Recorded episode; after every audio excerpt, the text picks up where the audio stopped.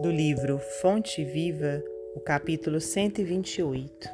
Não rejeites a confiança. Não rejeiteis, pois, a vossa confiança, que tem grande e avultado galardão. Paulo, Hebreus 10:35. Não lances fora a confiança que te alimenta o coração Muitas vezes o progresso aparente dos ímpios desencoraja o fervor das almas tíbias. A virtude vacilante recua ante o vício que parece vitorioso. Confrange-se o crente frágil perante o malfeitor que se destaca, aureoloado de louros. Todavia, se aceitamos Jesus por nosso divino Mestre, é preciso receber o mundo por nosso educandário. E a escola nos revela que a romagem carnal é simples estágio do espírito no campo imenso da vida. Todos os séculos tiveram soberanos dominadores.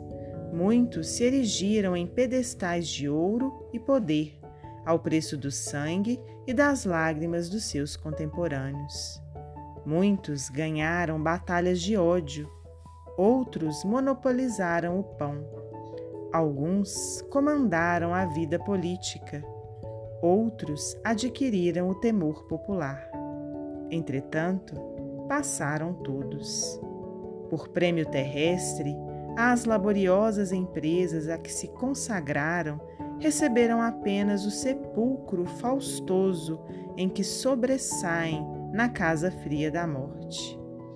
Não rejeites a fé, porque a passagem educativa pela terra te impõe à visão aflitivos quadros no jogo das convenções humanas. Lembra-te da imortalidade, nossa divina herança. Por onde fores, conduze tua alma como fonte preciosa de compreensão e serviço.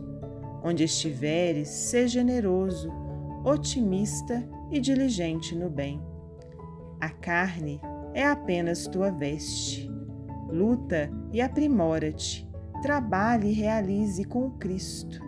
E aguarda, confiante, o futuro, na certeza de que a vida de hoje te espera, sempre justiceira, amanhã. Emmanuel, psicografia de Francisco Cândido Xavier.